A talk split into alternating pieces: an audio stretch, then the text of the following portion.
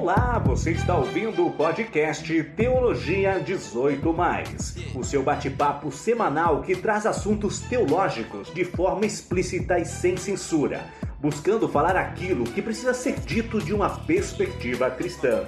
Fique agora com Alan Diego e Alexandre Vieira.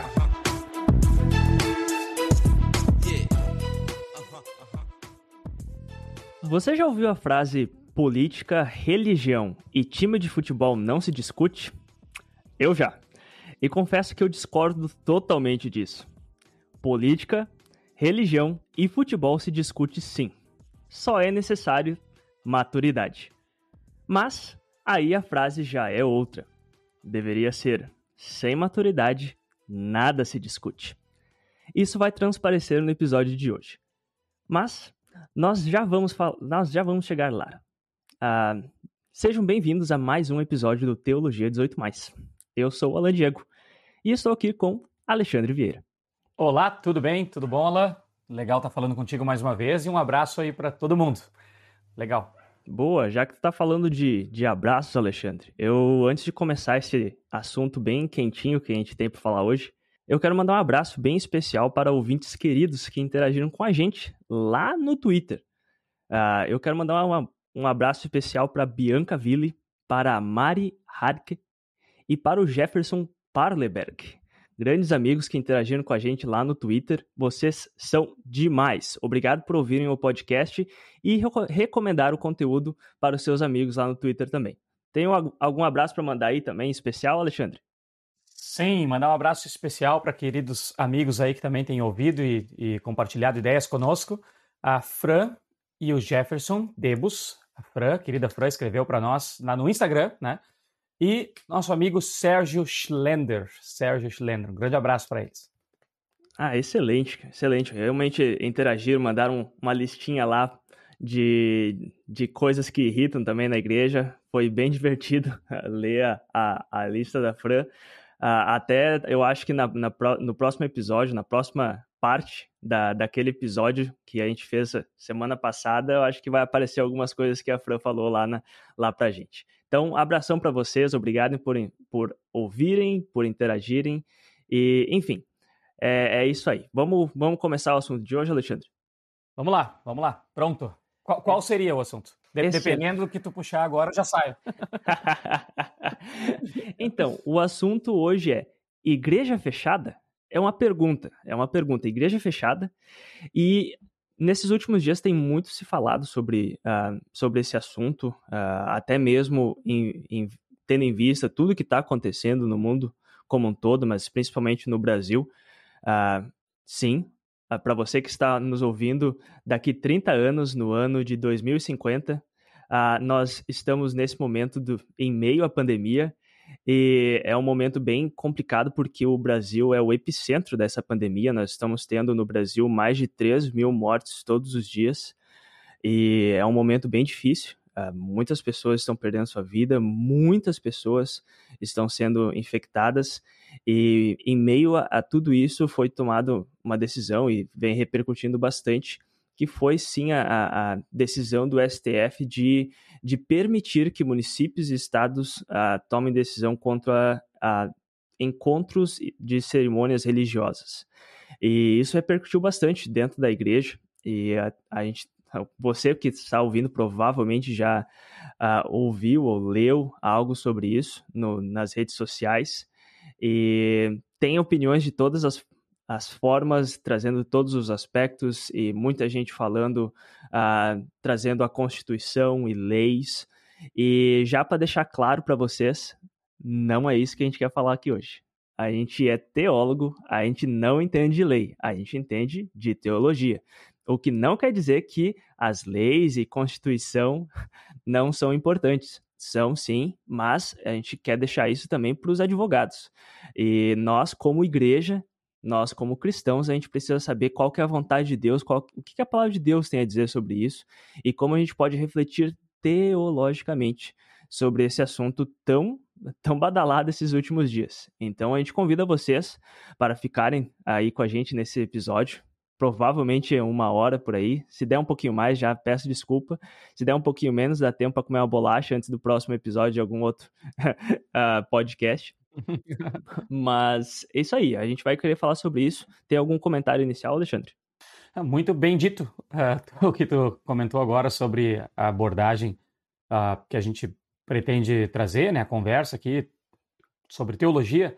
A ideia não é uh, desqualificar ou, ou, ou, ou, dizer que outras não são importantes. Então, só queria agradecer por já colocar isso. Eu estava com isso na cabeça também, porque nós pretendemos falar coisas que talvez vão soar diferentes de outros discursos, mas a ideia não é que, que sejam antagônicos, né? Olha, por falarmos que essa ênfase teológica é importante trazer para os dias de hoje, ah, mas vocês não estão preocupados com, com isso ou com aquilo, ou querem demitir os advogados da igreja? Não é esse o ponto, né? A, a gente espera que a teologia tenha algo para contribuir para essa discussão como um todo e como nós vemos, inclusive, a, a nossa participação como cidadãos aqui. Né? A preocupação com a Constituição ela, ela é muito válida, ou com tipos de perseguição. Mas é tudo que existe para nós? Certamente não, né? Certamente não. Talvez essa preocupação é derivada de uma identidade que nós já temos como cristãos. Eu acho que é por aí que a gente vai querer conversar. Né? Então, já te agradeço por já colocar isso, essas uh, diferenças, né? E ao mesmo tempo sem, sem parecer antagônicas. Excelente, Alexandre. E tu sabe que, uh, uh, ao meu ver, quando eu falo isso, eu não estou nem querendo sei lá, soar como se eu tivesse é, querendo pedir uma carta branca ou, ou me livrar de qualquer crítica. Uh, não é isso. Eu estou, na verdade, querendo só dizer que uh, é, é, esse, uh, essa ênfase, é isso que a gente quer enfatizar, é isso que a gente quer focar nesse, nesse episódio. Por mais que muitas coisas teológicas elas têm implicâncias também legais e, e jurídicas, mas a questão aqui é a gente vai partir do pressuposto e da perspectiva teológica. E eu acho que isso nos ajuda a, até mesmo a ter, trazer um pouco de clareza para tudo que nós vamos trazer. A gente não vai argumentar ou trazer alguma opinião com base em tal artigo da Constituição ou com tal direito de acordo com tal artigo de tal lei. Não, não é, não é. Eu vejo, eu pelo menos não vou fazer nenhum desses. Eu acho que o Alexandre também não vai fazer. Mas sim olhando para a palavra de Deus, para as escrituras, para as confissões da igreja, como nós podemos abordar uh, isso que nós estamos vivendo essa, essa questão de estar acontecendo uma pandemia, de milhares de pessoas estão sendo infectadas, milhares de pessoas estão sendo eh, estão morrendo por causa da, desse vírus. O que, que a igreja faz?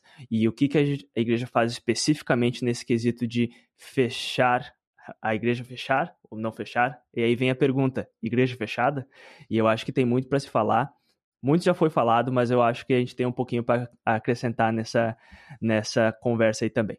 Cara, legal. Uh, Posso começar então? Vamos. Por favor, cara. Igreja fecha, a gente não não tem, já falamos isso várias vezes, né? Mas não tem não tem nenhum roteiro assim, não tem nada. Então a gente vai vai vai conversando. Uma, uma coisa que que está bastante atrelada à questão constitucional ou das leis, né? É se o, o, uma decisão como a que foi tomada lá no STF e até os uh, decretos locais, eles não se constituem perseguição contra o cristianismo, perseguição contra a igreja ou perseguição religiosa, né? E é uma pergunta válida, e eu, não tiro a legitimidade de quem está investigando isso indo atrás. Ótimo.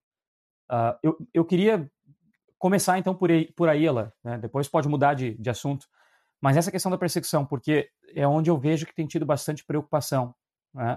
por parte de cristãos. Né? Olha, a Constituição diz tal coisa, a lei é isso, está se abrindo um precedente, uma preocupação bem válida, que nem eu falei, né? Mas sobre a, a perseguição em si nesses tempos, Sabe que bem, bem abertamente aqui falando para ti, né? Bem, abrindo aqui para ti bem o, o, que eu, o que eu penso. Sabe que eu, eu fico, uh, cara, bastante decepcionado com essa, com bastante reação que eu tenho visto e envergonhado. Até eu te dizer, eu fico bastante envergonhado com esse negócio da, da, da, do mundo evangélico, né, ter se levantado agora pela perseguição que está sofrendo. Uh, ah, Alexandre, tu está dizendo que não existe perseguição? Tu bota a mão no fogo? Não, não é o que eu estou dizendo. Talvez exista. Talvez exista. Né? Existe perseguição. Tá? É, Para mim, partindo do pressuposto que é todo mundo ali safado que estão querendo fechar as igrejas mesmo, tá? Ou que prefeitos, que governadores, que presidente, que STF, que todo mundo, é todo mundo mal contra a igreja.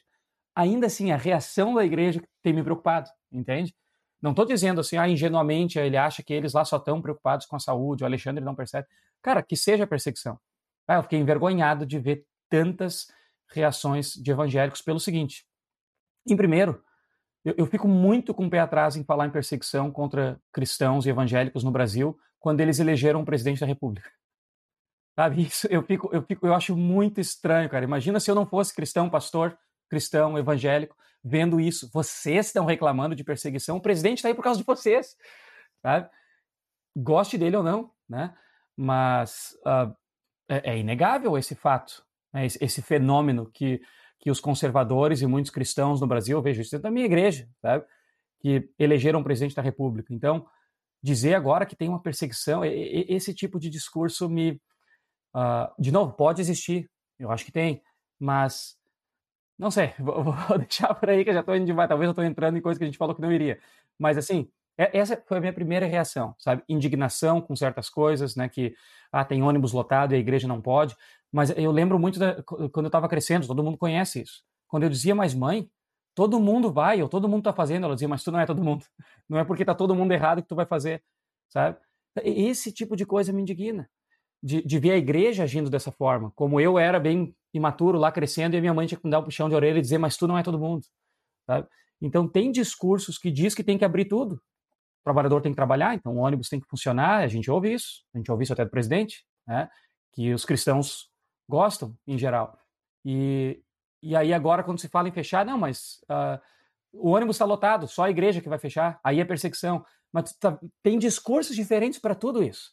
Será que a gente consegue Talvez eu, eu, também não consiga, né? Mas é uma pergunta que eu, que eu tenho me feito: será que a gente não consegue dar um passo atrás e dizer, independente do que um lado ou outro está pensando e os motivos, o que, que, seria o melhor a fazer agora, independente das leis? Porque é vergonhoso para nós se igrejas só começaram a fechar né, e, e, ter cuidados. Muitas já tinham cuidados, vamos, vamos combinar, né? Que a maioria das que eu conheço está cuidando, está fazendo certinho. A gente sabe que tem excesso. Mas é vergonhoso para nós se essa reflexão só está entrando em muitas igrejas porque a lei está falando né, ou porque os magistrados estão dizendo, sejam eles a favor ou contra a Constituição, ou com interesses contra a igreja ou não. Mas é vergonhoso que a gente só tomou certas atitudes, ou alguns, depois que isso aconteceu. É mais vergonhoso ainda igrejas que, mesmo com tudo sendo dito, que deveriam, com, com a, os, os profissionais da saúde dizendo certas coisas, com as lideranças locais, com a nossa liderança eclesiástica escrevendo carta dizendo sigam os protocolos de cuidados, é mais vergonhoso ainda que igrejas não deram bola e não seguiram. Mas, enfim, essa é a minha primeira reação sobre a perseguição, né? Pode acontecer? Pode, sempre pode. Agora, sinceramente, é, é, é essa a minha grande bandeira nesse momento. Pois é, Alexandre. Tu sabe que uh, isso que você comenta sobre perseguição, eu acho que, por mais que o tema do, do episódio hoje não seja perseguição em si, acho que valeria, caberia muito bem um episódio sobre isso. Até talvez um spoiler aí o futuro a gente decida fazer sobre perseguição mas eu acho que não tem como não, não comentar, porque é, essa palavra tem aparecido bastante com pessoas que estão chateadas com a, com a proibição de ter encontros presenciais uh, de cerimônias religiosas. E, e eu acho que, é, é, como você falou, é, é um pouco frustrante por, porque a, a igreja cristã ela reconhece, por mais que o mundo todo não reconheça, ela reconhece que existe perseguição a gente sabe com dados uh, de, de ONGs que, que realmente uh, veem a perseguição religiosa que existe no mundo, que existem países que é ilegal ser cristão. Pessoas morrem por ser cristãs, por serem cristãs.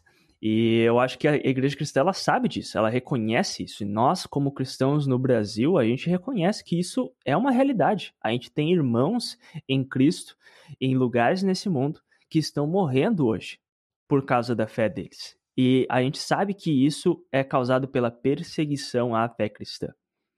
E aí, uh, realmente me frustra quando uh, existe esse, esse acontecimento, independente do, da, da, da, natureza legal que ele tem, que a primeira coisa que muitos cristãos fazem é que, ah, isso é perseguição à igreja cristã. E não, não faz sentido na minha cabeça, porque em primeiro lugar, a igreja sabe o que, que, uh, o que, que significa perseguição para muitos e milhares e milhões até de cristãos em outros lugares do mundo, e isso significa morrer pela fé deles. Tem pessoas, a gente acha que, que martírio é, é coisa do, do passado, é coisa dos primeiros séculos. Não, hoje, gente, hoje, você que está ouvindo esse episódio agora, onde quer que você esteja, hoje tem gente morrendo por causa da fé deles em algum lugar do mundo. E aí a gente, alguém não, não permite eu fazer algo que eu quero, não importa o quão, quão importante aquilo é.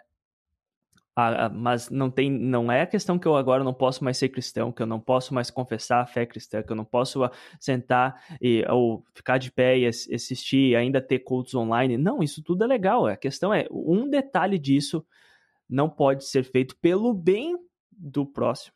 Porque, olha, novamente, você que está ouvindo a gente em 2050, milhares de pessoas estão morrendo todo dia no Brasil. Tem containers de pessoas mortas sendo juntadas em cidades por falta de local, falta de uh, realmente estrutura para atender pessoas que estão con uh, sendo contaminadas. E aí, qual que é a reação de cristãos? Perseguição. Gente, não, assim, ó, pode ser perseguição, como o Alexandre falou, pode ser, mas assim, ó, pensando nos meus irmãos cristãos que estão é, recebendo essa, esse tipo de perseguição, que estão até mesmo tirando a vida deles em outro lugar do mundo, é, é um pouco frustrante para mim ouvir essa, essa conversa de perseguição, principalmente quando tu para para ver até mesmo uh, ministros do, do, do STF a, a, o tanto de líderes políticos que tem na, na, no Congresso, no Senado. E como você falou, Alexandre, a maior autoridade do Brasil hoje é cristã. E a gente ainda tem a coragem de falar que a gente é perseguido no Brasil. É, é quase uma vergonha e um descaso para aqueles irmãos que estão morrendo, que é proibido, que, que realmente tem que se esconder pela fé deles em algum lugar no, no mundo. Mas, novamente, é só uma. Realmente eu, eu compartilho dessa frustração que você sente, Alexandre. A, a, gente recebe em casa a, a revista Portas Abertas, acho que é bem conhecido do povo aí, né? Que fala sobre perseguição no mundo. E aí, isso que tu comentou agora, isso vem, vem à nossa mente também. A meio da minha esposa aqui, a minha e da minha esposa. Quando, quando o assunto da moda virou perseguição aqui, né? Que, de novo, não é que não exista ou que não possa vir a ficar pior, a gente entende tudo isso, tá? Mas é, é que a palavra perseguição acho que tem ela tem uh, um significado diferente para nós, né? Um significado diferente quando tu uh, regularmente, talvez tu já conhece pessoas que moram em lugares onde a perseguição existe realmente ou é aberta, aí tu fala de uma nação que nem o Brasil, né? Agora, outra coisa que eu fico pensando, e eu acho que isso tem a ver com igreja fechada, com o nosso tema lá, por mais que a gente possa fazer um só sobre perseguição, mas acho que tem a ver, porque quando se falou dessas decisões e, e, as coisas que estão se tomando, até problemas uh, uh, legais que estão acontecendo aí, por isso que a gente disse no início, que bom que tem advogados que estão nos ajudando, né? Uh, então, talvez certas coisas vão se configurar como perseguição. Tem toda a questão da lei, é, excelente, né? mas, do ponto de vista da igreja agora, olhando para nós mesmos, né, fazendo uma autocrítica, sabe, eu fico pensando, o Brasil, além do, do presidente que a gente já comentou, né, que, de quem é que, que ajudou a eleger, né, o, muitos no Brasil têm um discurso, sempre, tem há bastante tempo, tá? tem há bastante tempo, e continua tendo um discurso de nós vamos ganhar essa nação para Jesus. Nós vamos ganhar essa nação para Jesus. E aí é, é, marcha não sei o que, é vigília não sei o que, ganhar para Jesus. Poxa, se tu quer ganhar a nação para Jesus, né, isso significa politicamente também muitas vezes, tu tem, tu tem que estar aberto à oposição. Se tu quer ganhar a nação para Jesus, quando, quando vem uma oposição do outro lado, não pode ser a primeira coisa, opa, é espiritual, é isso aqui. Só um pouquinho, né? Vai acontecer, vai, vai ter oposição a esse tipo de, de discurso. Estou fazendo aqui uma crítica, obviamente, a essa ideia né, de que a nação é do Senhor e ganhar a nação para Jesus, coisa que Jesus nunca pediu, né? Jesus Jesus está tá, tá, tá sentado lá olhando, poxa, eu ganhei o mundo inteiro. e aí aqueles que são meus estão querendo fazer uma obra que eu não pedi deles. Mas eu entendo o espírito bom por causa disso, né? Tô, tô sendo irônico aqui. Mas, mas entende? É, num país onde nós estamos tentando ganhar a nação para Jesus e alguns consideram que nós já ganhamos por causa das nossas lideranças civis. Poxa vida, falar em perseguição é de, de novo é uma conotação diferente. Mas enfim, digamos que, que tenha essa perseguição. Vamos partir do pressuposto que tenha, que essas decisões estão sendo tomadas, né? Porque tem, vamos combinar que tem um monte de decisão que não faz sentido, né? Tu fecha umas coisas e abre outras, aquilo tudo, a gente sofre com isso também, né? A gente, eu digo eu e tu, nela, né, e igreja como um todo. Então, óbvio que a gente está vendo a, a, disparidade, né? Uh, não acho que seja uma grande perseguição religiosa, né? E nem me importa muito, mas digamos que, que seja. reação nossa da igreja. Essa a gente tem controle. É isso que eu fico pensando. Né? De novo, voltando aos ensinamentos básicos dos pais lá. Né? Eu, eu, não tenho controle se o outro vai me xingar, vai me chamar de chato, feio, bobo, né? Mas eu tenho controle da minha reação. E, e, e é isso que a gente está avaliando, talvez, a nossa reação como igreja. Né? Se a gente está reagindo muito mais uh, pela provocação que está sofrendo ou sentindo que está sofrendo, ou se a nossa reação está sendo baseada em, em, princípios teológicos bíblicos. Essa é, é a preocupação. Então, digamos que tenha perseguição. E daí? Tá? Claro, é ruim, que nem eu falei. Se tem meios legais de a gente combatê-la, nós vamos combatê-la. Mas quando toda a indignação. O, o, que me preocupa é que parece que os cristãos estão sempre preocupados em, em, em, em advogar em causa própria, entende? Tipo assim, sempre teve perseguição religiosa no Brasil. Mas talvez não tanto contra os cristãos. Talvez nem agora tenha, né? Vamos combinar, né? O que, que pessoas, religiões afro-brasileiras estão pensando nesse momento que os cristãos estão reclamando de perseguição quando tem lideranças cristãs? Mas sempre tem, só que a gente levanta a nossa voz forte porque agora as igrejas têm que fechar. Opa, aí é diferente. Quando era o outro lá que tinha outra religião, aí a gente não, não se levantava. Sabe? Esse tipo de coisa me, me indigna um pouco. Sabe? E a palavra de Jesus, por exemplo, no mundo vocês vão passar por aflições, mas não, não tenham medo. Não, não, não. Mas nós vamos fazer a nossa parte aqui para que essas aflições não venham diferente. As aflições são uma marca da igreja, uma marca do, do, do cristianismo. É passar por aflições. A gente sabe disso. É, ou uh, as portas do inferno não vão prevalecer contra a igreja. Tá, eu, eu, até acredito nessa promessa, mas eu tenho que fazer a minha parte de que as portas da igreja não fechem, porque senão é uma vitória das portas do inferno. Sabe? Esse tipo de reação em, em, em advogar em causa própria é ruim. Ah, isso quer dizer que eu tenho que aceitar que as igrejas fechem? Eu não quero que as igrejas fechem, mas é que tem outros fatores nesse momento que não anulam as promessas de Deus que a gente está deixando de olhar e está se agarrando a, a, leis que são boas e tudo mais, né, para mostrar nossa indignação santa contra a perseguição, porque estão mandando fechar, sabe? E, de novo, é, é, a nossa reação que a gente está tá olhando. Eu, pelo menos, tenho observado a, a, reação cristã evangélica, né, nas mídias e tal, e, é, e é isso que tem me, me frustrado mais. Se Jesus ainda tivesse pensado que viria uma pandemia, ele poderia ter mencionado que as portas do que o inferno e o vírus não vão prevalecer sobre, mas agora tá aí, ó, o vírus prevalecendo. Que complicado, cara. e assim, Alexandre, o que tu tá falando de, de não seguir princípio bíblico é que você não tá lembrando que em Atos os cristãos eles montam um grupo e eles vão para o Senado para exigir os direitos deles. Tá lá em Atos 42, eu acho. Capítulo 42, mais ou menos. Isso, bancada apostólica, eu acho que é. Isso, isso. O, o grupo Aleteia, uma coisa assim. Mas, cara, uh, eu, eu, Brincadeiras à parte, desculpa até o meu, o, a minha ironia. Mas é, realmente é complicado. E tu sabe que outra, uma coisa que, uh, para até usar a frase da, da última, da, do último episódio, me irrita um pouco e e me frustra também ver essa comparação. Eu, eu entendo, sério, eu realmente entendo e não faz muito sentido para mim você poder uh, continuar, e até mesmo um, um dos discursos que, que eu vi, você ter um, um metrô lotado, ônibus lotados, e, e, ver realmente um descaso das autoridades civis de, de talvez trazer uma solução para isso. As pessoas precisam continuar a trabalhar, elas para continuar tendo o que o, o sustento para manter tudo funcionando. É, realmente eu, eu, eu, entendo, mas parece que tem um descaso quanto a isso. Então tem, tem 30 pessoas em um ônibus que cabe 10 e pode.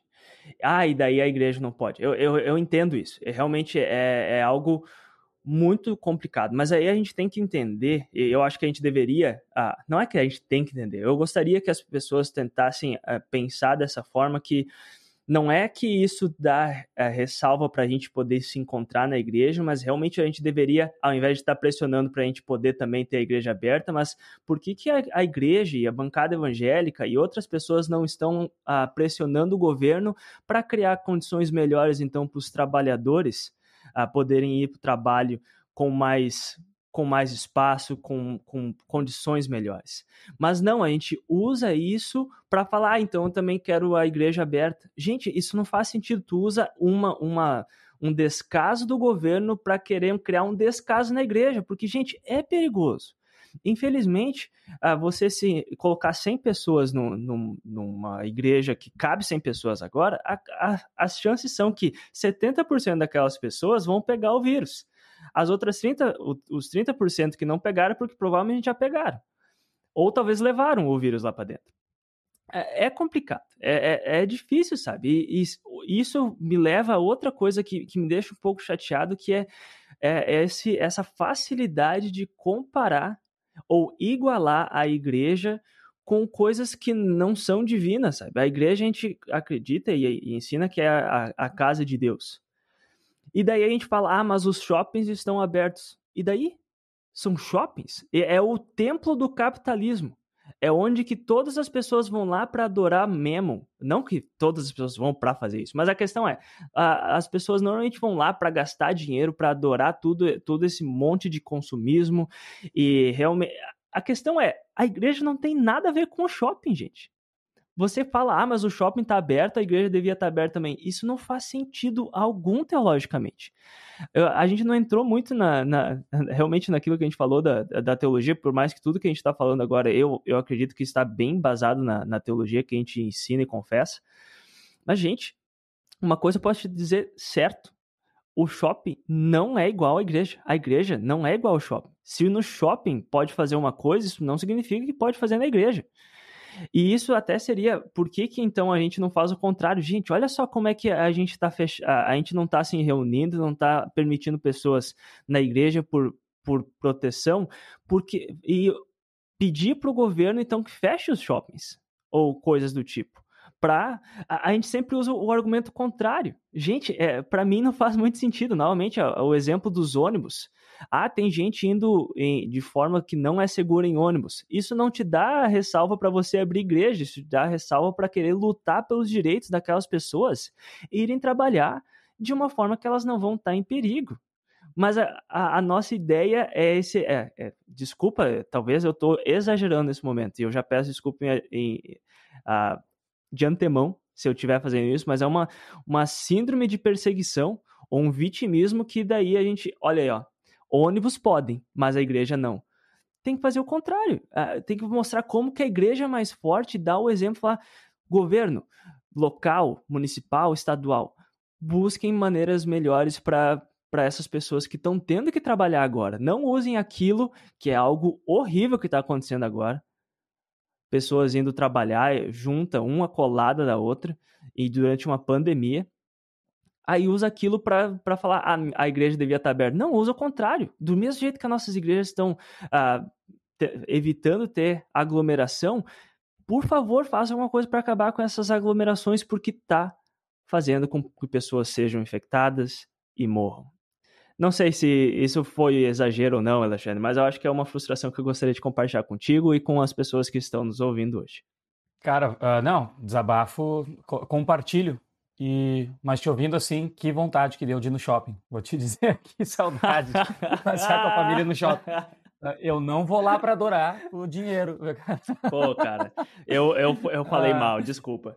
Ah, tô, tô te sacaneando, cara. Mas uh, te, te, entendi perfeitamente. O propósito das coisas são diferentes. Obviamente que são diferentes, né? Na questão do entretenimento e na questão do, do mercado, óbvio. E a igreja não. Mas uh, usando essa tua uh, comparação e desabafo, aí é ruim quando, e, e, isso acontece, né? Quando as igrejas, além de advogar em causa própria, porque entendem que tem que ter esse direito, já que os outros também têm, como tu disse, isso não é a melhor maneira de ver a situação, mas quando igrejas uh, fazem isso por questões financeiras. Aí é pior do que o shopping, né? porque uh, o mercado da fé fazem isso porque se não fizer não vai ter ofertas, porque a gente não vai dar conta se for assim, porque a gente não vai dar, porque tem as contas, porque tem isso aquilo, porque diminuiu muito as entradas. Então a gente, se a gente não abrir as portas as pessoas vierem, isso é um grande problema. Talvez a gente tenha que falar mais no futuro. Mas uh, ainda sobre sobre isso tudo, de comparar, fiquei pensando enquanto tu dizia que uh, sobre a igreja levantar sua voz então para defender aqueles que estão tendo que em condições uh, não ideais, né, tendo que, que trabalhar e as, as outras coisas abrindo e tá todo mundo sofrendo com isso. Eu achei muito legal isso que tu falou. Isso é uma oportunidade de a igreja levantar sua voz sim e reclamar, mas não por si própria, pelos outros. E isso eu tenho pensado, cara. Sabe? Porque na escala de prioridades que a gente tem na questão da perseguição, tá na questão da perseguição que a gente iniciou falando disso, né? E quando que a igreja levanta sua voz para fazer reclamações? Pelo menos para mim, teologicamente, tu pode dizer se tu concorda, né? Mas na escala de prioridades é, em segundo lugar, a igreja não é o mais importante, a igreja tem que se levantar para falar quando perseguem a Deus. Isso não é a prioridade. É, ah, então deixa falar o que quiser. Não, mas se às vezes fizer, fizerem uma acusação, a gente pode ir lá e dizer, defender Deus, digamos, né? Existe, existe momento para apologética. Existe. Mas não é o mais importante da igreja. Não é. A gente não foi chamado para defender Deus no mundo. Existe, existe né, situações, mas não, não é a nossa tarefa. É, nós temos um advogado junto ao Pai, mas nós não, Deus não tem um advogado junto ao mundo. Nós não somos aqui. Às, às vezes existe a, a, a oportunidade, a gente é chamado para isso, mas não é o principal. É segundo. E a outra coisa, que talvez é até terceiro da nossa lista de prioridades em defesa, é defender a própria igreja. A gente levantar a nossa voz para defender a própria igreja. Para defender a própria igreja. Acontece? Acontece. De novo, temos que deixar todo mundo pisar em cima? Não, existem meios legais, civis e tudo mais. Não é que a igreja tem que ser um saco de pancada até certo ponto, mas às vezes ela tem que. Às vezes ela tem que. Agora, na principal lista de prioridades, a lista de prioridades em a igreja se indignar e levantar sua voz é pelo próximo. Não é para defender a si mesmo e nem para defender a Deus, mas é, mas é o trabalho de fazer pelo próximo, sabe? Isso eu sempre penso bastante, agora, né, nesses, nesses últimos meses. Então, a, a gente tem a promessa de que a igreja não vai ser vencida, né? a gente tem a promessa, Deus é, é, é, é tudo, ele não vai ser vencido, então a gente faz um pequeno papel em defender a igreja, defender Deus, mas não é o nosso principal. Agora nós temos uma incumbência como igreja de amar os outros como Deus nos amou. Então, em primeiro lugar, a, voz da igreja, a indignação, tem que ser em favor do próximo.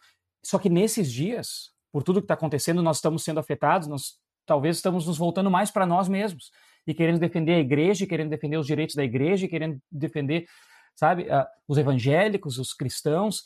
E, mas isso tem que tá, ficar muito claro para o mundo, que está dentro de um pacote de defesa de todos. E às vezes não está. Às vezes não tá. Às vezes os outros olham para nós, olham para os nossos posts de Facebook e pensam: olha ali, ó, a igreja, de novo, os cristãos uh, tocaram na ferida deles, agora vão se defender. Cara, mas uh, em primeiro lugar a gente tem que levantar a voz, e, e foi isso que tu falou. Né? Não é que a gente não tem que se indignar com essas coisas, com abre e fecha, desenfreado, errado, mas é aonde vai estar os nossos esforços. Por que, que a, a nossa voz não está mais em defesa daqueles que estão precisando, mas só agora que tomaram essa decisão de fechar a igreja? Sabe? Uh, enfim, tal, talvez alguns vão dizer, mas estava antes, quando começaram a fechar outras coisas e começaram a, a acabar com a liberdade do cidadão, igreja, muitos da igreja também se levantaram, falaram, não pode, não tem que fechar, mas não vou entrar em detalhes, né? muitas vezes foi bem discutível se era em defesa da própria pessoa ou em defesa do direito de cada um de ir e vir, porque esse vírus é só uma gripezinha. Então tem essa questão também, estava é, em defesa de algo ou não era em defesa, mas era o direito, a liberdade em primeiro lugar, não, não é isso que eu estou dizendo. Um, enfim, acho que acabei aproveitando teu, teu desabafo aí para falar. Mas na minha, para mim, lista de prioridades na igreja, teologicamente, chamado da igreja, é em defesa do próximo, em primeiro lugar, né? Em defesa de Deus, em defesa da própria igreja, pode ser uma consequência daquilo, tem que ser em segundo lugar, mas o, o próximo não está em detrimento da nossa da nossa suposta perseguição. Cara, muito bom teu teu desabafo. Sério, obrigado pelo, por trazer. E até uma coisa que me, que me vem à, mente e que você deixou muito claro é que a igreja ela não se protege, ela tem alguém que já protege ela. A, a, a igreja ela acredita, confessa e ensina um Deus que é o Deus da igreja, que é o Senhor da igreja, que ele não vai deixar com que a, as portas do inferno prevaleçam sobre a igreja, sabe? E, e a gente não precisa achar formas que vão proteger, vão, vão, vão criar um muro político ao redor da igreja. A gente não precisa dessa proteção. A gente já tem a prote... toda a proteção que a gente precisa como igreja que vem de Deus. Uh, o que não significa a gente se excluir da sociedade. Na verdade, nos mostra a ver o porquê que a gente está na sociedade, que é realmente em favor do próximo. E isso volta tanto para a liberdade cristã, que nós já falamos aqui, como também o propósito de, de sermos igreja no mundo. Ah, todo o propósito de ser igreja não é para que nós possamos continuar nos reunindo, nós cristãos, em um lugar. Eu acho que até a, o, uma das coisas mais importantes de se reunir em um lugar, nesse caso, durante a pandemia, de poder ter um, um link de realmente ter essa comunidade, de ouvir essa palavra, que realmente ela, essa palavra que nós recebemos nos prepara para realmente ir para fora daquele local, daquelas quatro portas. O reino de Deus na terra, sim, ele, ele acontece dentro da igreja, mas ele está lá fora, onde que Jesus nos manda a pregar para as nações, a levar a palavra para outras pessoas, mas também amar o próximo e proteger ele e ser sacrifício vivo por aqueles que estão lá fora.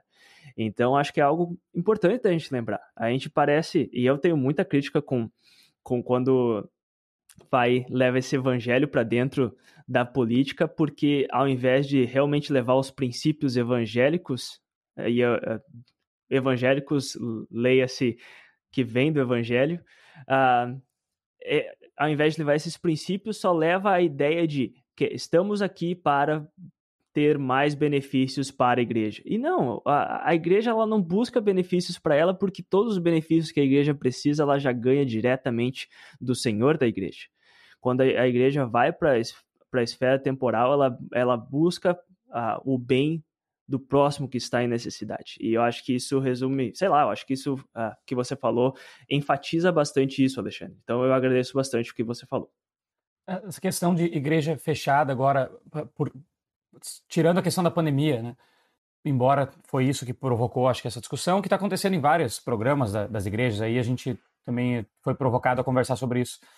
Uh, mas igreja fechada em si deveria ter medo a igreja ou é legítimo biblicamente que a igreja uh, feche para que não se prolifere o vírus? Esquece a decisão de qualquer pessoa. Digamos nós aqui com a nossa comunidade, pastores, a gente pega e decide, né? Olha, não vamos nos reunir, mesmo que não tenha decisão de nada, tá tudo acontecendo aí de qualquer jeito, mas nós observando as coisas, gente, está ficando perigoso.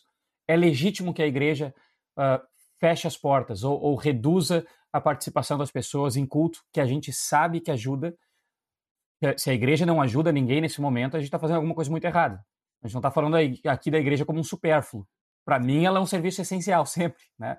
Mas é legítimo que ela se feche uh, ah, para evitar coisas presenciais pela aglomeração? Acho que essa é uma pergunta de muitos cristãos, que talvez não está nem assim, que, que, com certeza não está preocupado se há quem mandou, se foi presidente, se foi prefeito, se foi né, pastor, se foi, eu quero saber se, se Deus aceita isso.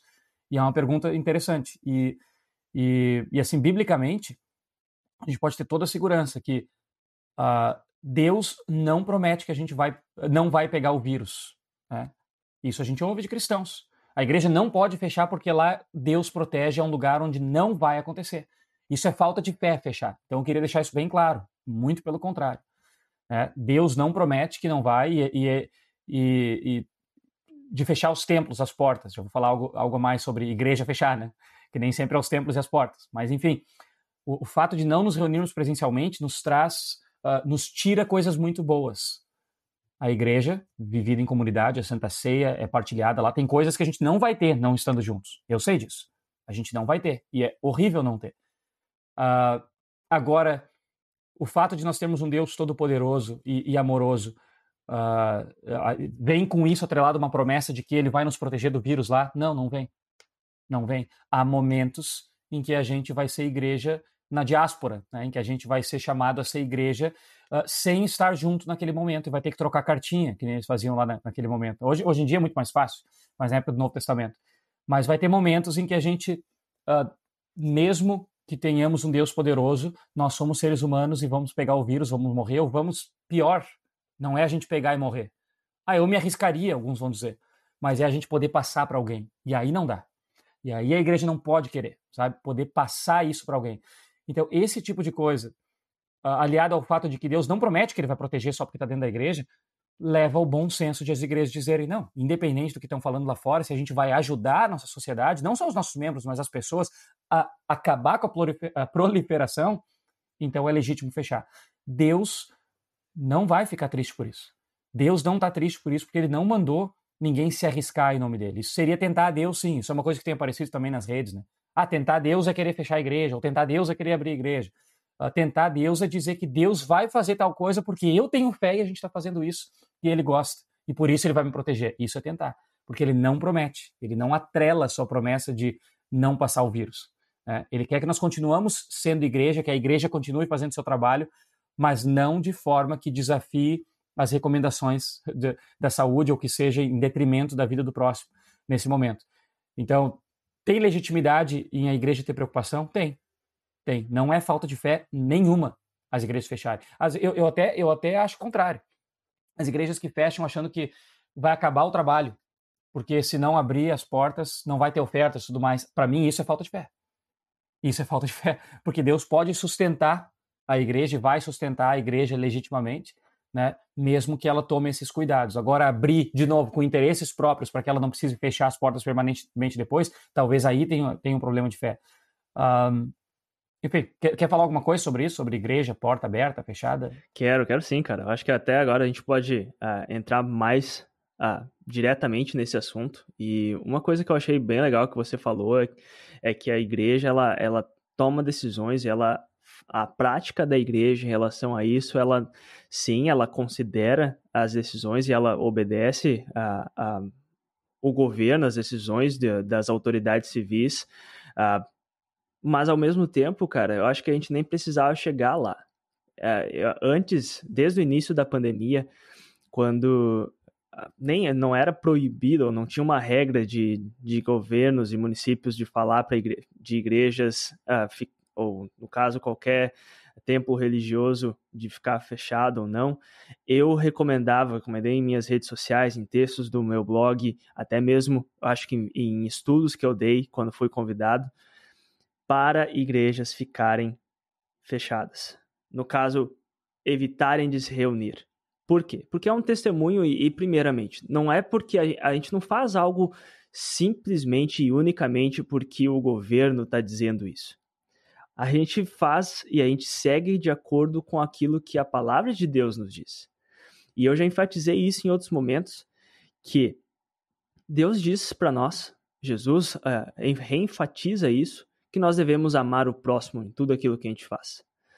A gente deve cuidar e fazer tudo aquilo que a gente faz em nossas vocações, em nosso dia a dia, como reflexo da nossa fé, como reflexo dessa salvação que nós já recebemos em Cristo gratuitamente pela graça de Deus.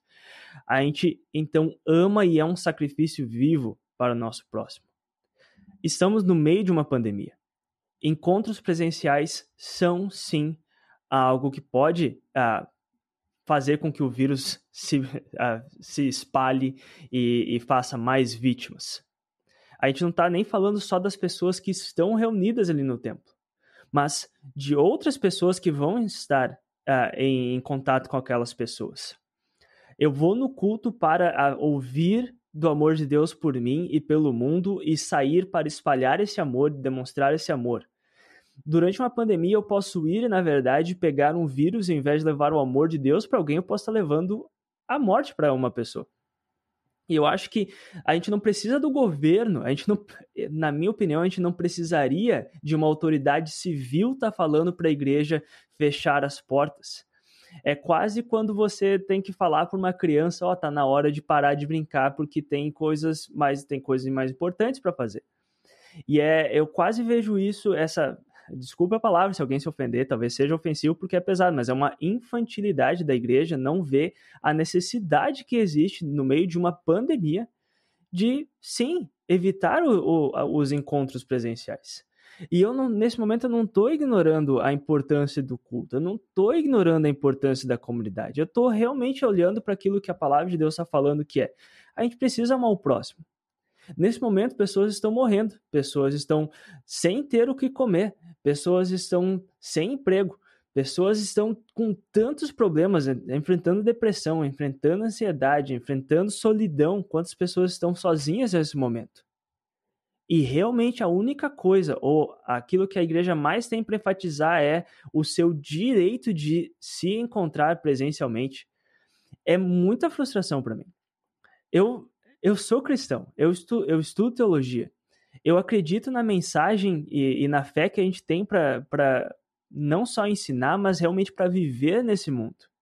Tem tanta coisa que a igreja pode fazer para amar o próximo, para refletir essa fé que ela confessa nesse momento de pandemia. E às vezes a gente reduz o discurso da igreja a é o nosso direito de estar a, com as portas abertas e nos encontrarmos presencialmente, se a gente não fizer isso, é uma perseguição.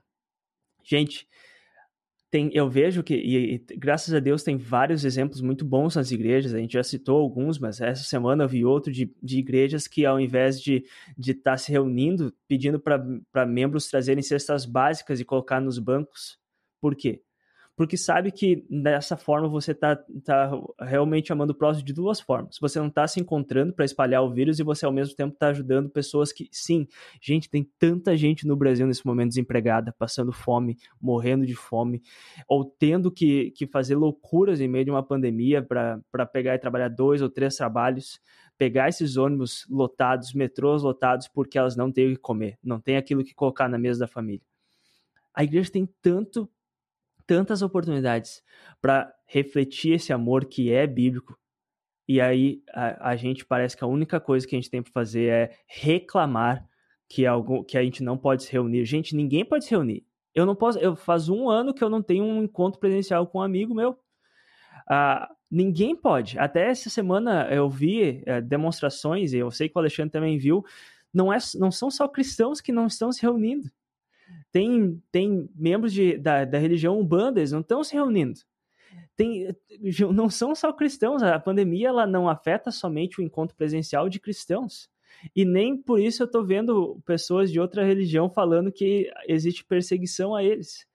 Parece que a gente, a, a gente estufa o peito para falar que o Brasil é um país cristão. Mas aí, quando a gente tem, perde um privilégio que nem é culpa de, de autoridade ou coisa assim, mas realmente pelo contexto que a gente vive de pandemia, ah, somos perseguidos. E, e, isso, bah, isso não tem como não me frustrar. Eu fico chateado e eu, eu tô disposto a ouvir alguém que discorda de mim, mas eu acho que é algo que, já que estamos desabafando e trazendo esse contexto de ah, igreja fechada, realmente falando sobre esse assunto, acho que é, é algo que eu gostaria de falar. Muito bom, cara. Uh, aproveitando que tu mencionou exemplos bons, uh, eu acho, acho interessante dizer, uh, realmente, a gente fica dizendo a igreja isso, os cristãos, os evangélicos, e aí pode ser que as pessoas ouçam assim e pensam, tá, mas a minha congregação não é assim, a minha igreja não é assim. E, e a minha também não a minha congregação aqui, né? Então, um abraço para o meu pastor, para as lideranças da minha, da minha congregação, que vão abrir agora sábado, porque as autoridades locais têm todos os protocolos e eles seguem à risca. Nós já fomos dos cultos lá durante a pandemia, quando, quando é permitido aqui, e vamos agora sábado de novo. E eles seguem tudo muito, muito bem feito, né? Então, não é isso que a gente está dizendo, né? E, tá, de, de igrejas que estão seguindo, estão fazendo as coisas segundo os protocolos ou com todos os cuidados. Eu vou dizer que é bem estranho ir no culto, só uma, um parênteses agora, né? Não é a igreja que eu conheço, sabe? É bem estranho, porque os cuidados são muito bem feitos, então tu não tem o mesmo contato, são poucas pessoas, né? Uh, não tem aperto de mão, tudo aquilo que a gente já conhece, né? Então é, é, é, é, bem estranho, bem diferente, mas não é nada do que a gente vê em ônibus e tal, é, é tudo muito cuidado. Então, talvez a maioria das congregações que em locais onde é permitido, segundo a lei, tem feito com todos os cuidados, parabéns. Não, não, né? A gente não está dizendo assim, a igreja em geral, todos os cristãos, é, é uma regra geral. A questão aqui é, quando a gente fala igreja, é cristianismo no Brasil como um todo. Acho que é isso que a gente está falando, principalmente as reações uh, que, que têm acontecido né, nos últimos tempos. Então não é só luterano, não é católico, não é batista, não é. Mas, mas é em geral. Né? O que, que está.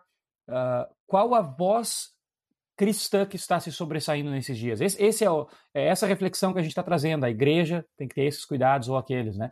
Mas não é para dizer cada igreja local, a sua igreja aí e tal, né? Se estão fazendo errado, façam certo. Se estão fazendo certo, parabéns. Né? Que bom que nós temos cristãos aí que estão. Como é o exemplo que eu tenho visto aqui, é muito bom, né? Então não é toda igreja tem que fechar, ou toda. Né? De novo, é, é ter bom senso e seguir as coisas, né? Talvez em algum momento é todas as igrejas vai ser melhor se fechar a porta. Eu já, já mencionei aqui a minha congregação, todas as uh, as semanas que ficou de portas fechadas por questão da preocupação. Mesmo quando era permitido se reunir alguns, se pensou, a gente vai fazer um trabalho melhor, tanto para a sociedade quanto para os membros, investindo numa outra forma de congregar-nos agora que não é abrindo as portas. E assim fizeram. Então, parabéns de novo ao meu pastor e às lideranças ali. Mas uh, não é uma regra para todos. Mas qual a voz da igreja nesse momento? O que, que está sobressaindo, né? E, e, tem sido muitas vezes reclamação ou, ou pedidos de, de privilégios ou coisas baseadas em leis que talvez não estão ajudando.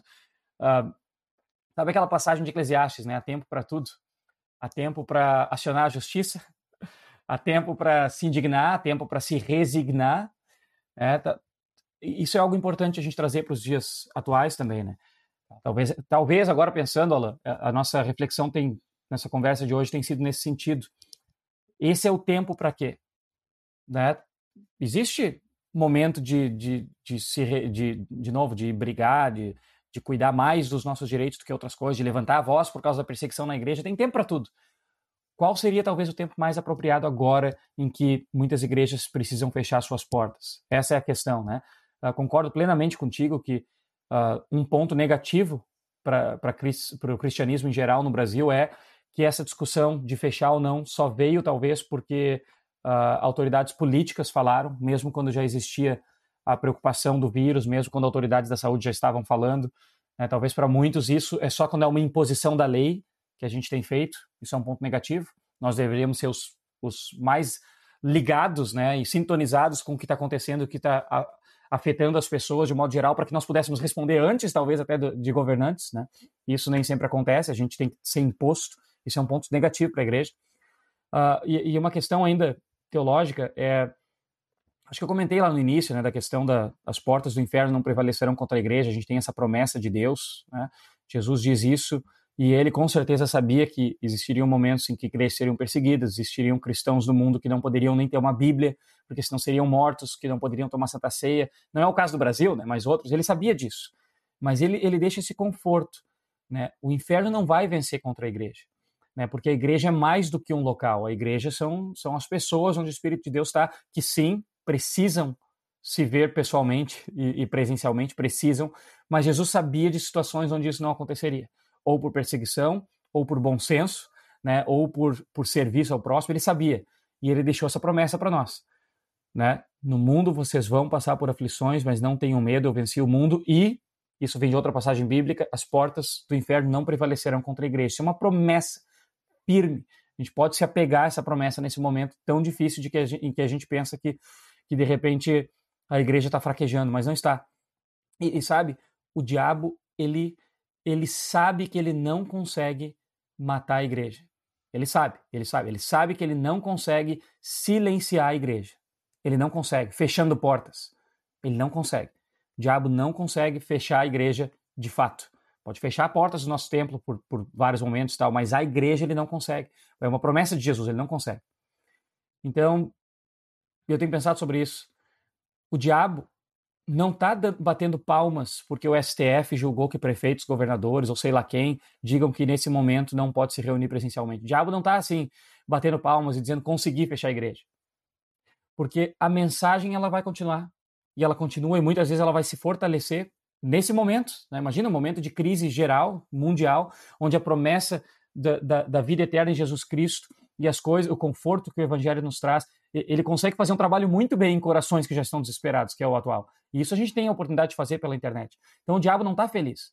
Agora a estratégia que ele tem usado, eu acho, é eu vou aproveitar que estão fechando. Isso não é minha vitória, mas eu vou aproveitar isso para voltar os olhos geral da cristandade para esse fato.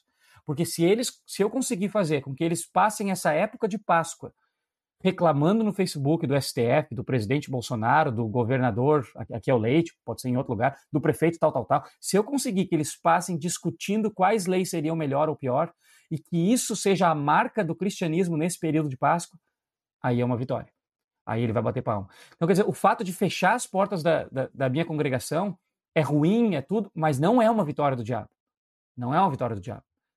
Agora, uma vitória do diabo seria o que, que os cristãos estão dizendo. Vou abrir aqui, vou, vou ver o que está trending aqui, né? Os trending topics. A pessoa não é cristã, vai lá, o que, que a igreja está pensando disso? Ah, realmente a igreja está preocupada com a, com a perseguição e tal. E ali não, se ali não estiver a, a, a mensagem da Páscoa que a gente está vivendo ainda, né? Essa é uma grande vitória, porque ele conseguiu voltar aos nossos olhos, né? Então, de novo, isso tira a legitimidade da busca, da luta contra a perseguição ou, da, ou que as leis sejam cumpridas. Não, não tira, não, não é isso que eu estou dizendo. Mas há tempo para tudo. Onde que nós ganhamos mais como igreja agora? Né? E talvez, talvez, uh, essa é a minha sugestão, acho que o Dola também, não é levantando muito a nossa voz a ponto de que a mensagem da Páscoa não é o que está sobressaindo, mas é a injustiça que estão fazendo conosco que está sobressaindo. Essa seria uma vitória do, do diabo, na minha visão. Cara, muito bom. Até quando tava, começou a falar assim, ah, que o, que o diabo bate palma para essa decisão, acho que não. Ele provavelmente deve bater palma para as reações de cristãos na internet atualmente. Porque. Perfeito. Porque é, eu, eu acho que é um baita, baita desserviço para a igreja cristã no Brasil e, e no mundo em geral. Vai lá, vai lá. Posso só, só acrescentar um, um, uma coisa? A gente já, já viu isso, já que, é que se falou tanto em perseguição, eu, eu lembrei de coisas aí que a gente vê uh, de momentos em que cristãos de fato sofreram perseguição e, e como reagiram, né? E, e aí tem, tem um, um, caso, eu não vou lembrar agora, a minha esposa que sabe, sabe bem, mas ela não está aqui para eu perguntar agora. Mas uh, um caso de cristãos perseguidos naquela janela né, no mundo onde, onde existe a, a, perseguição grande, que é sempre os olhos. Uh, uh, perseguição religiosa sempre acontece lá contra cristãos, né?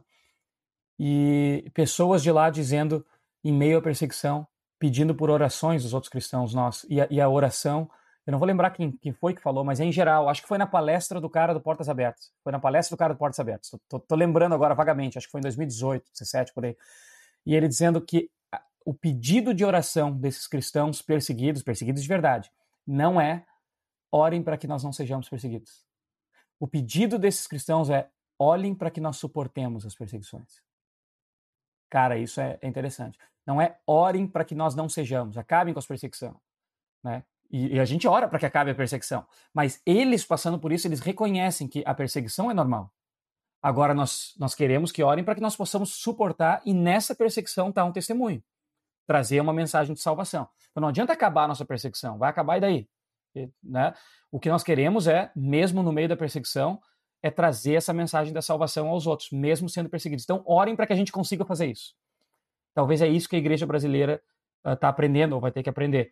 Né? Existe perseguição, sim ou não? Acho que não, né? mas se existir um pouco, que seja. Mas a mensagem principal é, mesmo que a gente lute contra ela, nos ajudem a trazer a mensagem agora. Vai ser pela internet, vai ser como é que vai ser, né? Mas que nós consigamos suportar, se ela houver, trazendo uma mensagem de salvação. E talvez os nossos olhos voltaram simplesmente para uma suposta perseguição e está um pouco menor a questão do testemunho. Só, só isso que eu te interrompi para falar. Capaz, cara, muito bom o que você falou. Até uh, eu estava antes vendo sobre isso, uh, antes da gente começar, porque uh, a questão da, da, perseguição ela vem principalmente como se fosse algo que a, a igreja totalmente contrário ao ensino da igreja, ensino bíblico e, e das confissões, ter esse tipo de, de decisão. E até uma das perguntas que eu, que eu falei com o Alexandre antes, que eu gostaria até de fazer para você que está nos ouvindo, é: uh, as autoridades civis têm, uh, eles podem fazer isso, uh, ba com base na, na palavra de Deus, nas confissões, eles podem fazer eh, esse tipo de, de, ter esse tipo de decisão de poder fechar até mesmo as portas dos templos cristãos? E a resposta é: rompem os tambores.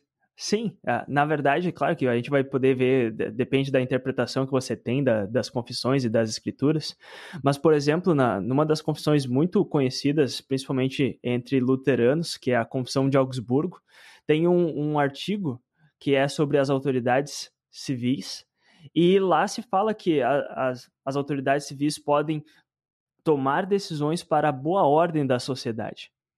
Novamente, a gente está no meio de uma pandemia, onde o caos está reinando, milhares de pessoas sendo infectadas, milhares de pessoas morrendo.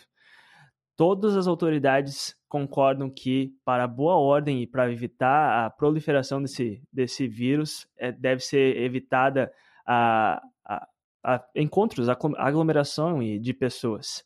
Então, eles podem fazer esse, ter esse tipo de decisão? Sim, eles podem. Eles realmente não, não é contra as escrituras e aí, não é contra as confissões.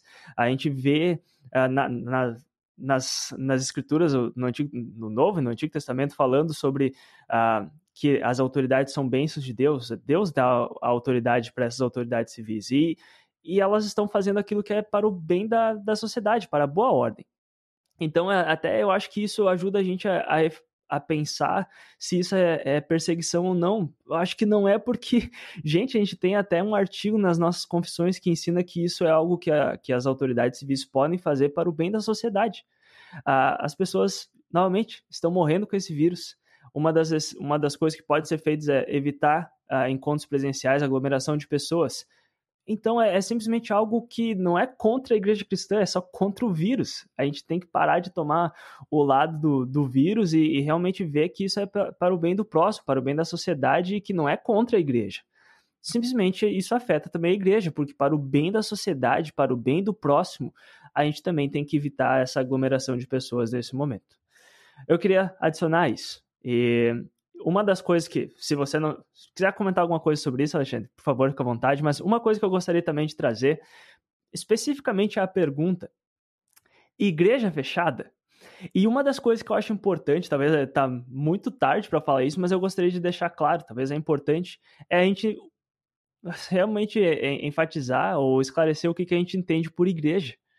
E aí, novamente, eu acho que a, a, as escrituras e as nossas confissões, elas nos ajudam. Por exemplo, as confissões, elas é algo que é bem conhecido entre, novamente, luteranos. Eu sou luterano, sei que o Alexandre é, é, é luterano também. Uh, e não é que isso é uma, uma definição luterana, mas é uma definição que foi trazida pelo, por Lutero, que a igreja é, são aqueles que ouvem a voz do Senhor. São os cordeirinhos que ouvem a voz do bom pastor. E vamos parar para pensar que, nesse sentido, a igreja ela nunca fecha, contanto que a gente não pare de ouvir a voz do bom pastor.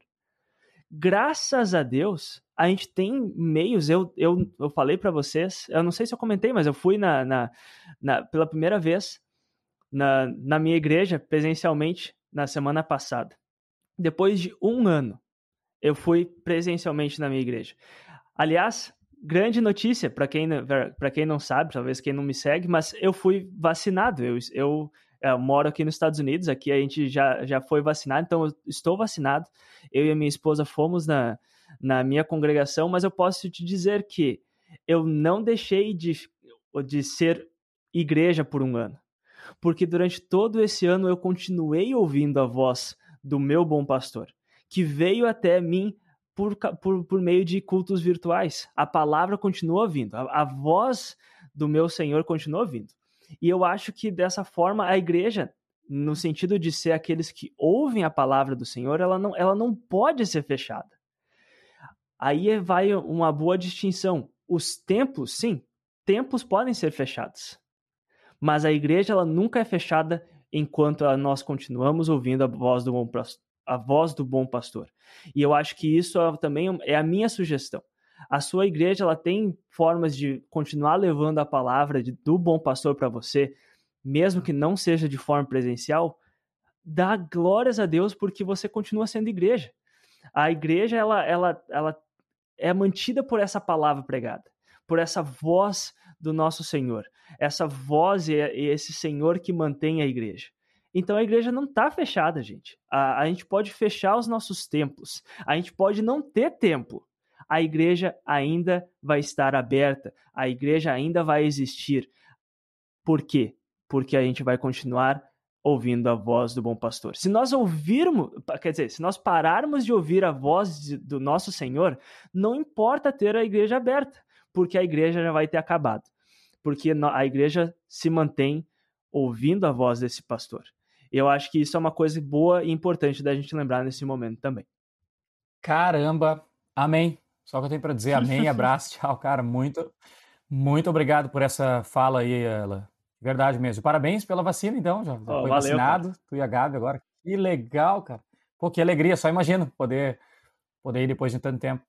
Pois é. Mas, cara, esse, esse testemunho é muito importante, muito importante. Obrigado por ter lembrado de falar essas coisas aí sobre o que é igreja, definir igreja e fazer essa distinção que não é o templo. Uh, vou aproveitar então a, a, tua onda, não vou trazer nada de novo, mas eu queria compartilhar brevemente um, um post que eu, que eu vi na internet que, que, eu acho que vai nessa linha. Eu achei legal. Posso compartilhar? Será que eu posso ter o nome de quem escreveu ou não? Claro que sim, ou é cara. antiético? A não ser que você dá, vai, ah, vai é criticar público, né? ele. Claro, é público. Exatamente, cara. É, não, não. Então deixa eu apagar. Esse outro aqui do pastor tal, deixa eu apagar, porque eu ia é, um, é, é, um, é um post bom, cara. É o do Sérgio Schlender, nosso amigo e ouvinte aí, Sérgio Schlender, que é líder de uma congregação luterana, uma igreja luterana, em Santa Maria, no Rio Grande do Ganhou Sul. Ele escreveu o seguinte no Facebook dele. Ganhou abraço hoje, é esse mesmo. Ele escreveu, não foi para nós, isso aqui está público, por isso que eu estou falando, espero que ele não se importe aí. Obrigado, Sérgio. Ele escreveu o seguinte: a igreja deve abrir ou fechar as portas? Que portas? Muito está em discussão se as igrejas deveriam ou não abrir seus templos, e isso no período de maior pico de contaminação da pandemia. Estou como membro de diretoria de uma congregação, e a maior preocupação no maior período da contaminação da pandemia, até agora, era transmitir uma mensagem clara e transparente das ações que a igreja faz nesse período. Muitas reuniões e adaptações com a tecnologia foram feitas desde então. Fizemos um plano de ação traçando um perfil de atividade presencial e remoto de acordo com o nível de restrição definidas pelas autoridades locais.